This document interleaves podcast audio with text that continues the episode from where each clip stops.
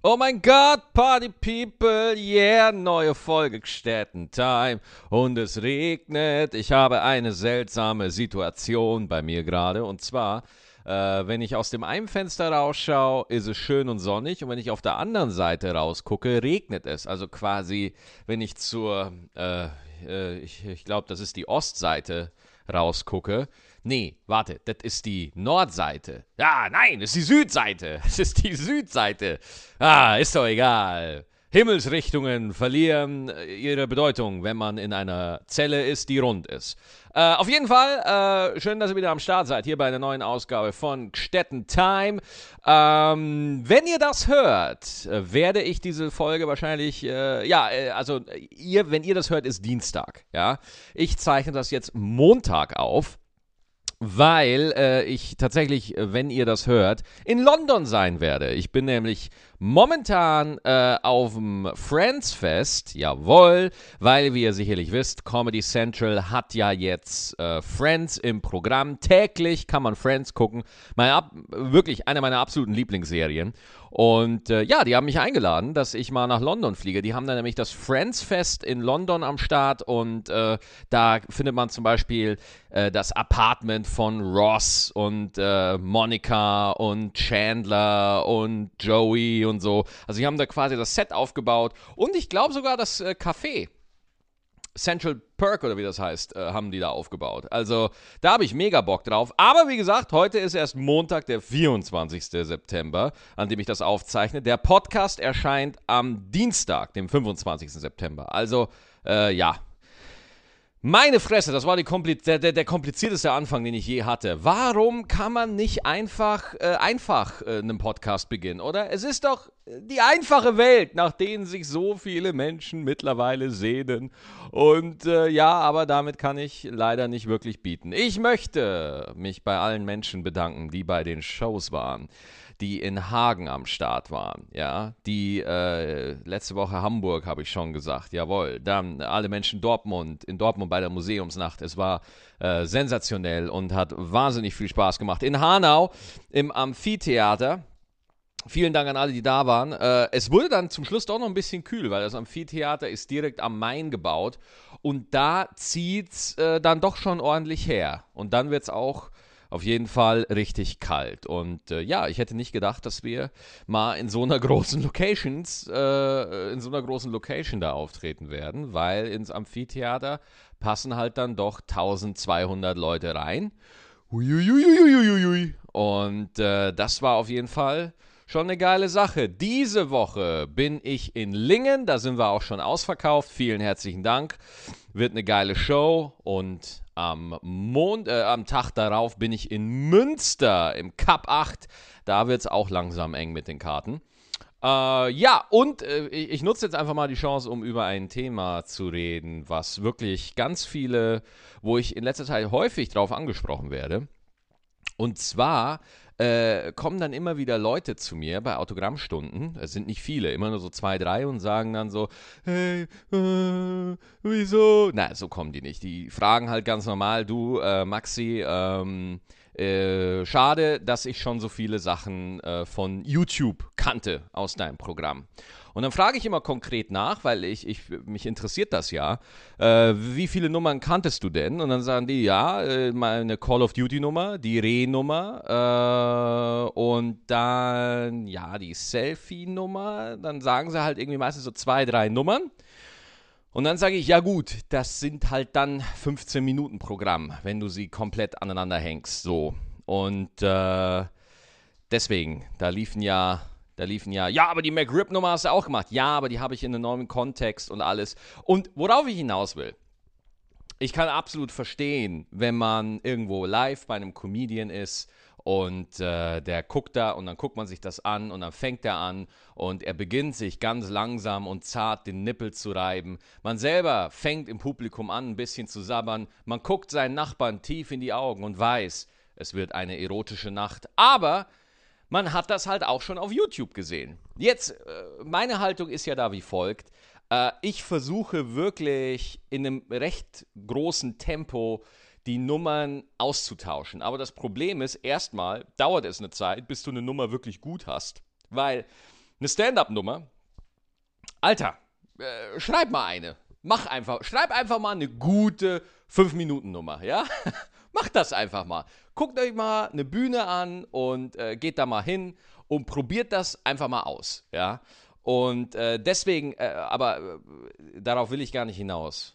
Was ich sagen will, ist, äh, wenn ihr zu mir live in die Show wollt, äh, ich finde das mega geil, dass meine YouTube-Videos so durch die Decke gehen und dass das äh, so gefragt ist bei euch und dass ihr da so Bock drauf habt. Aber wirklich dosiert euren Maxi Stettenbauer Konsum. Ich, ich glaube gar nicht, dass ich das sage, ja, weil wenn ihr alles auf, wenn ihr einfach das komplette Werk vorher abhört, äh, ja, dann kann es sein, dass ihr so 20 Minuten schon kennt aus einem zweistündigen Programm.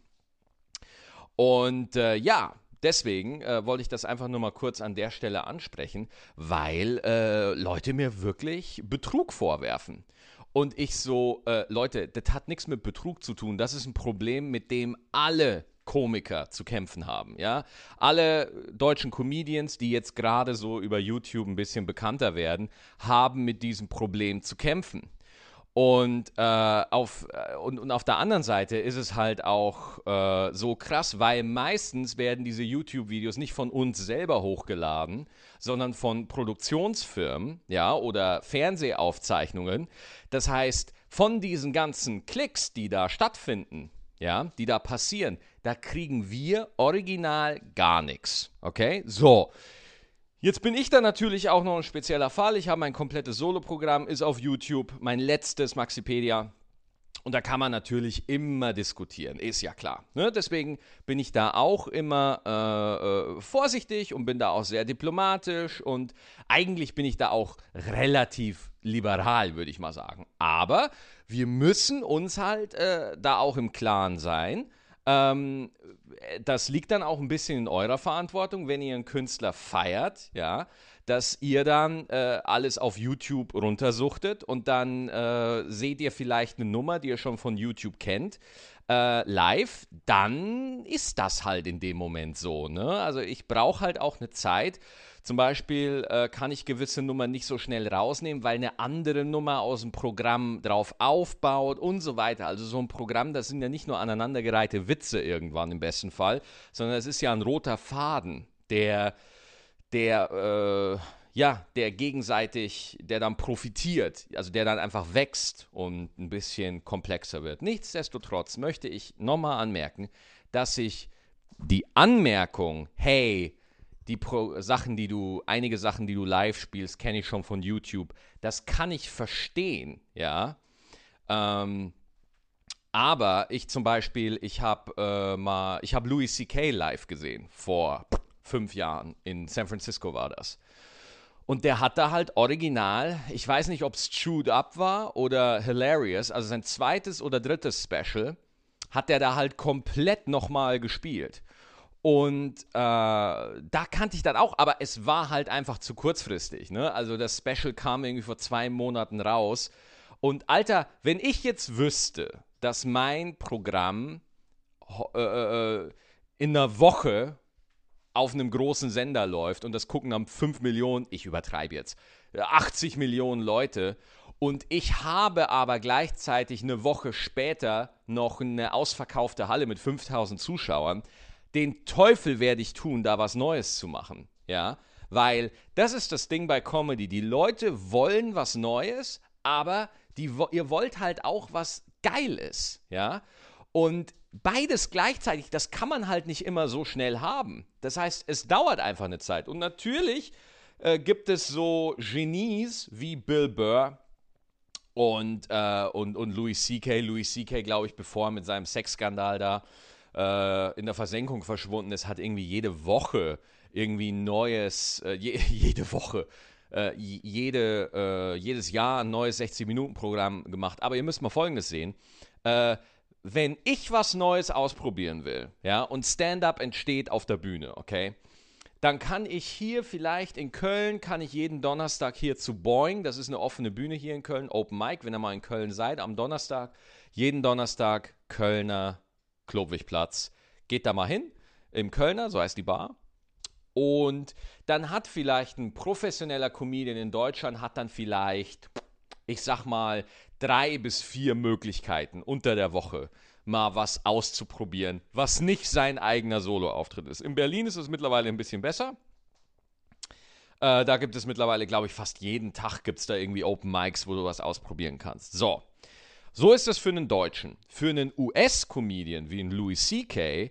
oder ein Bill Burr, Bill Burr wohnt in Los Angeles, aber ungefähr gleich, äh, äh, äh der Louis C.K., der ruft einfach beim Comedy Seller an, wo du jede Nacht vier Shows hast. Jede Nacht drei oder vier Shows. Ich bin mir jetzt nicht ganz sicher, aber du kannst allein im Comedy Seller, wenn du ein Star-Comedian bist, wenn du willst, alleine in einem Club zehn Auftritte machen in der Woche. Wenn du ein Superstar bist, okay? Das, das äh, ist jetzt nochmal natürlich schwieriger Vergleich, aber nur um euch mal zu sagen, was für ökonomische Unterschiede es auch gibt zwischen amerikanischer und deutscher Comedy. Ja, das heißt, ähm, äh, äh, ich brauche also man sagt immer Rundspielen in Deutschland. Wenn man einfach sagt, okay, man hat jetzt da fünf Minuten oder zehn Minuten, man hat da jetzt gewisse Nummern, die einfach eine gewisse Qualität haben, die haben eine gewisse Pointendichte, ne? also vier bis sechs Lacher in der Minute Minimum. Äh, gute, gutes Thema, gut aufgebaut. Man fühlt sich ja auch sicher damit, das ist ja auch wichtig. Man muss sich ja auch selber mit dem, mit dem, mit dem Bit, mit dem Text wohlfühlen. Das ist wirklich ein unglaublicher, äh, das, äh, man unterschätzt das total, weil das Endprodukt sieht immer total locker und total easy aus. Zum Beispiel dieses Set, was man momentan von mir sehen kann, was ich im, im Schweizer Fernsehen, Comedy aus dem Labor gespielt habe, was jetzt auf YouTube ist, bitte, wenn ihr noch zu mir in die Show kommen wollt, guckt das bitte nicht, ja? außer, außer auf eigene Gefahr. Damit ich, das ist ungefähr sechs Minuten oder fünf Minuten lang, ich habe dafür für fünf Minuten gute Comedy, für fünf Minuten gute Stand-up-Comedy, äh, drei Monate gebraucht. Drei Monate ungefähr, bis es wirklich in der Version da ist, dass ich es mal vorzeigen kann. Ja. Und dann noch, die Nummer ist ja noch nicht fertig. Die wird in drei Monaten nochmal anders aussehen. Dann wirst du nochmal eine andere Drehung kriegen und nochmal einen anderen, nochmal einen anderen Twist. Es ist nie fertig, ja. Und deswegen werde ich dieses Thema jetzt einmal hier im Podcast ansprechen und dann auch äh, und dann auch nicht mehr, weil äh, ich, ich kann das wirklich verstehen, wenn Leute das sagen. Und es waren auch nicht unendlich viele, aber es waren halt jetzt zwei, die mich konkret darauf angesprochen haben. Aber ihr seid meine Fans, ihr seid mein Publikum und ich, ich respektiere euch und ich mach's ja, ich mach's ja nicht nur für mich, ich mach's ja auch für euch. Das ist ja auch wichtig. Wir müssen beide Spaß dran haben. Und deswegen sage ich euch das einfach. Ähm, ich bin wirklich ein sehr fleißiger Typ. Ja, das sage ich, das ich jetzt, äh, ohne mir selber Honig ums Maul zu schmieren, auch wenn ich das gerade anscheinend tue. Aber ähm, ich, ich bin relativ fix, was Material-Turnover angeht. Also Turnover, sprich altes Zeug wegwerfen und neue Sachen schreiben. Ja. Ähm, nur das geht halt oftmals nicht so schnell. Ja, vor allem, bis es halt auch auf einem Level ist, dass ich sage, okay, das dürfen sie jetzt hören. Das ist geil. Und ja, deswegen, ich dachte, ich, ich wollte das euch nur sagen, dass, äh, dass es nicht angeht, dass man sich auf YouTube äh, die ganzen Sachen anguckt und äh, dann in die Live-Show kommt, dann erkennt man drei Nummern wieder und dann sagt man, ja, ist ja voll der Betrug oder so, ja. Und äh, deswegen, das ist auch so eine Sache, ähm, wo man, äh, wo, wo, wo, wo auch viele Kollegen so ein bisschen mit ihrem Latein am Ende sind, die kriegen auf YouTube irgendwie eine Million Klicks oder so und das überträgt sich dann auch nicht auf die Ticketzahlen, ja. Das heißt, es gibt zwar Leute, die Comedy auf YouTube gucken und das total geil finden, aber dann halt auch nicht ins Live-Programm kommen, ja. Äh, das ist bei mir Gott sei Dank nicht der Fall, aber es gibt viele Fälle, wo Comedians gute Reichweiten erzielen, aber die Leute einfach nicht äh, live ins Theater dann gehen. Und äh, deswegen, es hat sich da so eine Haltung eingebürgert, die ich echt nicht cool finde. So, ne? Also, ich habe ja mein Programm als Pay What You Want angeboten und das hat auch mega geil funktioniert. Der beste Move eigentlich meiner Karriere. Ähm, aber dass da jetzt so eine Anspruchshaltung ist, ne? dass es Leute gibt, die bewusst sagen, wir gucken, ich gucke Comedy nur auf YouTube und äh, da habe ich alles umsonst und äh, ja, dann habe ich da halt ein Problem, dann, dann scheiße auf den Künstler, so, ne? Und deswegen bin ich wirklich am überlegen, ob ich noch weitere Videos auf YouTube hochlade oder halt nicht mehr äh, äh, fünf Videos, sondern halt nur noch ein Video pro Quartal oder alle halbe Jahre oder so. Irgendwie einen Weg möchte ich da finden, weil ähm, ich will meine Arbeit beschützen und auf der anderen Seite will ich natürlich auch Menschen erreichen. Das ist ja dieser Konflikt. Das ist nämlich das Ding bei Comedy. Ähm, sobald du eine Pointe einmal gehört hast, ist sie alt und dann willst du was Neues. Ja. Ähm, aber so ist es halt. Ne? Also deswegen, Stand-up-Comedian ist nicht wie ein Standard-YouTuber, der einfach irgendwie eine Scheiße fabrizieren kann, das einfach hochlädt und einfach, äh, ja, einfach dann Geld zählt. Wobei, das ist jetzt sehr verknappt gesagt. Ne? Das möchte ich auch an der Stelle nochmal klar sagen. Mir ist schon bewusst, dass YouTube auch mittlerweile echt ein Knochenjob geworden ist. So. Ähm, wie gesagt, mir war das wirklich nur ein Anliegen, das mal zu sagen, ohne eine konkrete Agenda oder so. Das ging mir gerade durch den Kopf. Es gibt noch ein anderes Ding, über was ich mit euch sprechen möchte. Und zwar guckt meine Frau momentan auf Netflix eine Serie, die heißt Pretty Little Liars. Und wenn ihr schon mal im Park unterwegs wart und ihr seht einen fetten Haufen Hundescheiße. Dann habt ihr alles gesehen, was es zu Pretty Little Liars zu sagen gibt. Naja gut, so hart ist es nicht. Das war ein bisschen zu hart. Aber das Ding ist halt, äh, dass das wirklich eine, eine, es ist quasi, es ist quasi äh, Lindenstraße mit Mord und Totschlag. Alle sind mega gut gestylt. Alle sehen unfassbar gut aus. Die Mädels sind, haben alle Smoky Eyes, alle, ja. Geschminkt bis zum geht nicht mehr. Und äh, immer top gestylt aus. Da war mal eine Folge, da hat eine Olle einen Autounfall gehabt, ja. Und äh, die liegt dann total geschminkt und aufgebrezelt auf dieser, ähm, auf dieser Liege vom Sanitäter und meine Frau sagt original, meine Fresse, sogar beim Sterben sieht die geiler aus als ich. So, erstens, dem stimme ich nicht zu, ja. Äh, aber zweitens, äh, das macht halt die komplette Handlung unglaubwürdig, ne, für mich. Aber gut, äh, äh ich beschwere mich jetzt über die Handlung von Pretty Little Liars und im nächsten Moment sage ich, ja, aber lass uns doch Mad Max gucken, das ist voll cool. Und dann meine Frau völlig zurecht, ja, wieso, die fahren doch da nur im Kreis. Und ich so, ja, aber sie fahren schnell. Ich glaube, das ist halt wichtig, oder? Das gehört manchmal dazu, dass man, dass man Sachen guckt, die man selber scheiße findet, so, ne? Und äh, das Coole äh, ist ja auch, meine Frau sagt, das ist so eine Wegpennen-Serie, ne? Dass du halt einfach irgendwie da wegpennen kannst und äh, dann, dann verpennst du irgendwie, dann schläfst du auf dem Sofa ein und im Hintergrund geht die Sonne schon langsam unter und der Mond kommt hoch und dann verschwindet der Mond wieder und die Sonne kommt hoch. Der Hahn oben auf dem Turm kräht sich schon die Seele aus dem Leib und dann wirst du wach, hast 19 Folgen Pretty Little Liars verpasst und trotzdem kannst du der Handlung immer noch eins zu eins folgen. So eine Serie ist das. Ne? Wo einfach überhaupt gar nichts vorausgesetzt wird. Und ich finde es auch wirklich krass, dass das so einen Erfolg hat. Also ich habe ich hab das einfach mal kurz auf Instagram gepostet, dass ich Pretty Little Liars hatte, äh, gucke und äh, alle, äh, die Leute wirklich rasten komplett aus und stehen da total drauf. Wo ich wirklich total baff bin, dass ich nicht dachte, dass eine Serie, die einfach nur gesendeter Hirntumor ist, einfach so einen Erfolg hat. Ja, aber ich bin dann tatsächlich auf den Geschmack gekommen. Kennt ihr das? Wenn ihr einfach eine Zeit lang was guckt und eure eigenen Vorbehalte brechen so langsam weg und euer Niveau sinkt, aber ihr kriegt es nicht mit und auf einmal findet ihr es doch gut, ja?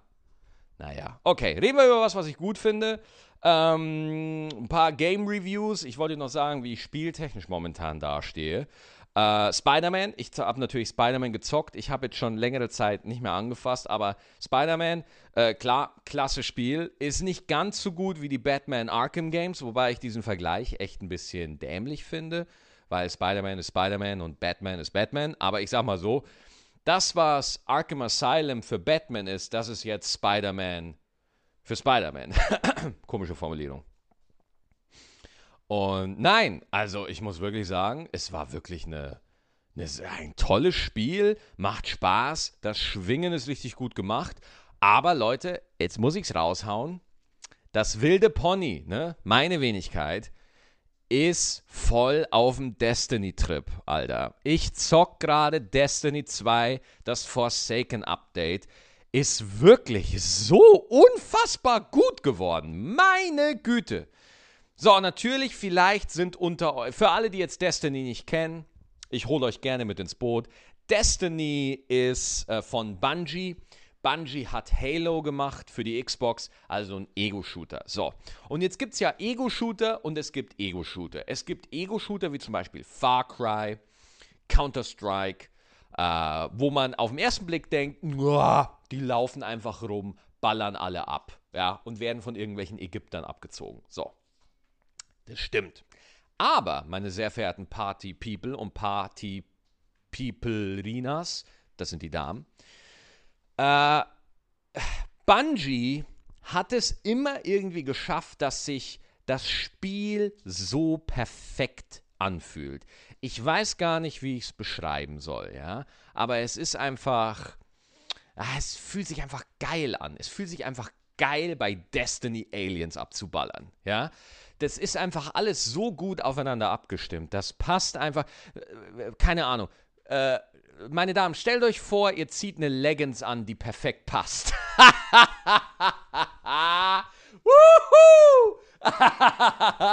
so, das war der, ja, das war der Stettenbauer-Witz mit dem, ja, das wird mein Durchbruch. So. Äh, genau, also ah, es fühlt sich einfach so richtig an. Destiny ist so fantastisch, ja. Und äh, äh, was Destiny so besonders macht, ist, weil es so äh, massively Multiplayer, Online-Rollenspiel-Elemente drin hat. Das heißt, du spielst das nie alleine, sondern da laufen halt noch andere Leute rum, ja. Und andere Leute mit Waffen, ja, die ballern dann auch Aliens ab ne, und laufen dann rum und denken sich, oh, dieses Waffenschießen, das fühlt sich an wie Leggings anziehen, voll geil und du kannst mit anderen zusammen spielen. Es gibt einfach wahnsinnig viel zu tun, okay? Das Problem, was nämlich viele Spiele haben, äh, ich rede immer noch mit euch, Ladies, äh, ist nämlich, dass es einfach zu wenig zu tun gibt. Sprich, du äh, erreichst das höchste Level, was im Fall von Destiny 2 Level 50 ist, und dann gibt es nichts mehr zu tun. Das war zum Beispiel ein Problem, was World of Warcraft auch immer hatte. Oder generell Online-Rollenspiele, der Endgame-Content. Endgame ist quasi, wenn du die höchste Stufe im Spiel erreicht hast, was machst du dann? Ja.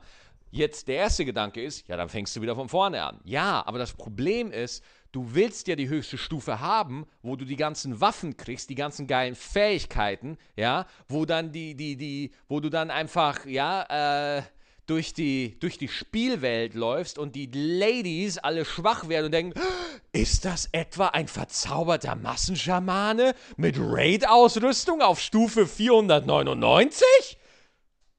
Okay, ich habe keine Ahnung, ob das alles gestellt ist. Alle World of Warcraft Geeks in meinem Publikum, sorry, ich spiele WoW nicht oft genug, um genau zu wissen, was das jetzt genau ist, aber ihr wisst, was ich meine, ja? Man will einfach dann, wenn man die höchste Stufe im Spiel erreicht hat, dann will man auch Herausforderungen auf dieser Stufe meistern. Ähm, und da gab es halt zu wenig zu tun bei Destiny 2. Und jetzt, Alter, Bungie hat halt jetzt einfach so viele Aktivitäten dazugefügt. Äh, aber das Problem ist, einige Sachen sind halt auch künstlich in die Länge gezogen. Ne? Also zum Beispiel, wenn du eine Waffe auf, höchster, auf die höchste Stufe bringen willst, ja, dann brauchst du sogenannte Meisterkerne oder wie die heißen, ja. Und diese Meisterkerne kriegst du erst, wenn du erst bei einem anderen wieder, wenn du da eine Aufgabe löst, damit der dir aber die Aufgabe gibt, musst du für den erst nochmal was anderes sammeln. Es ist ein, ein ewiges stille Postspiel. Und ich kann verstehen, dass Bungie solche Ressourcenloops aufbaut, um das Spiel für Endgame-Zocker langfristig äh, interessant zu halten. Aber Freunde, ich habe eine. Wenn ich, wenn ich jetzt sagen würde, Leute, ich will jetzt alles in Destiny schaffen, was es gibt, müsste ich meine komplette Tour absagen. Ja? Und ich weiß nicht, wie es euch geht, aber ich will das nicht. Da habe ich keinen Bock drauf. So, ein anderes Spiel. Gehen wir nochmal äh, die ganzen Games durch, die ich gerade äh, daddel. Ähm, ja, ich bin äh, tatsächlich äh, Dragon Quest Jawohl, Dragon Quest 11, glaube ich. Warte mal, ich muss mal kurz auf die Verpackung gucken. Ich hab's mir gar nicht. Nein, nein, nein, ich hab's mir gar nicht. Ich hab's mir gar nicht äh, äh, gekauft. Ich, ich hab's geklaut. Nee, ich hab's mir runtergeladen. Ich glaube, es ist Dragon Quest. Das neue Dragon Quest auf jeden Fall. Habe ich auch kurz angezockt. Äh, ist ein ganz klassisches Rollenspiel.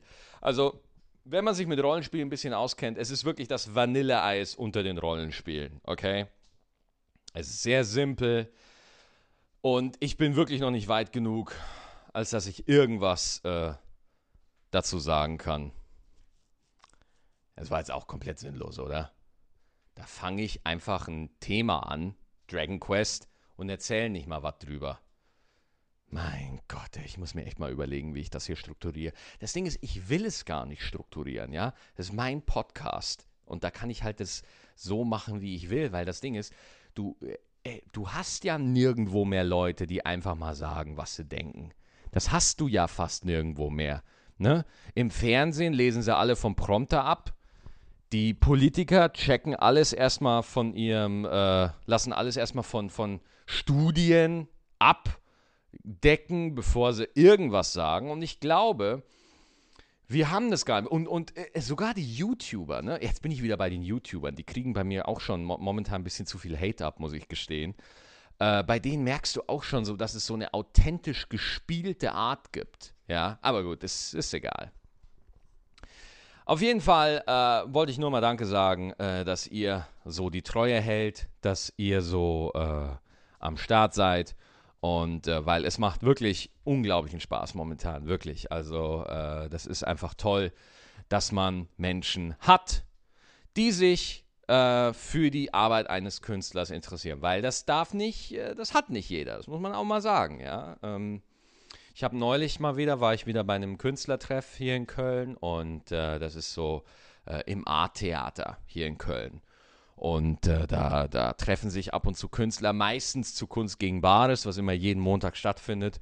Und dann redet man da so mit Künstlern, ne? Irgendwie Leute, die, äh, weißt du, das Ding ist, ähm, wenn dein Herz für eine Kunstform schlägt, sei es Pantomime oder, oder Parodie oder Travestie oder so, das hat in der Gesellschaft einfach nicht so einen Markt wie Stand-up-Comedy. Stand-up-Comedy hat halt momentan auch einfach das Glück, dass es gerade durch YouTube wieder so eine Renaissance erlebt, ja, dass ganz viele junge Menschen das äh, Thema deutsche Stand-up-Comedy für sich entdecken durch YouTube, ja.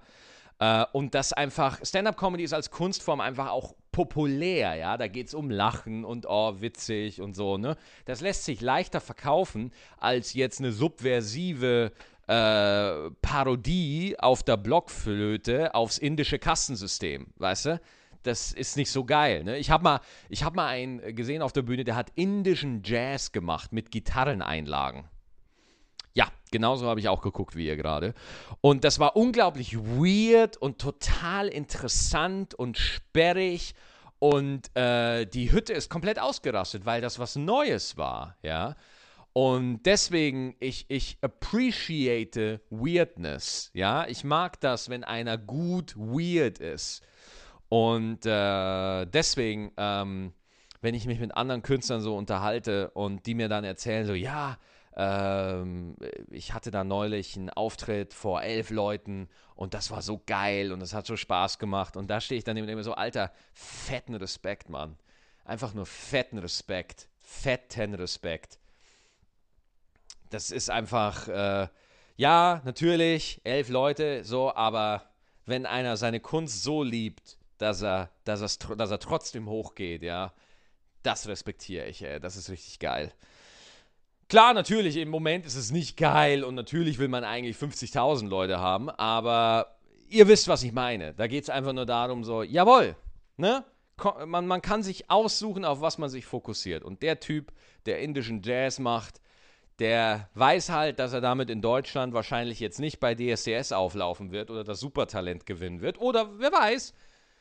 Aber der findet es einfach geil. Und das bewundere ich. Wenn Menschen wirklich einfach so ihr Ding machen und äh, cool bleiben und äh, da einfach was wirklich Cooles fürs, fürs Publikum machen. Und ja, deswegen, äh, ich weiß das wirklich zu schätzen, dass ihr mir eure Zeit gebt. Und äh, ja, gut, ich äh, mache mich mal wieder vom Acker.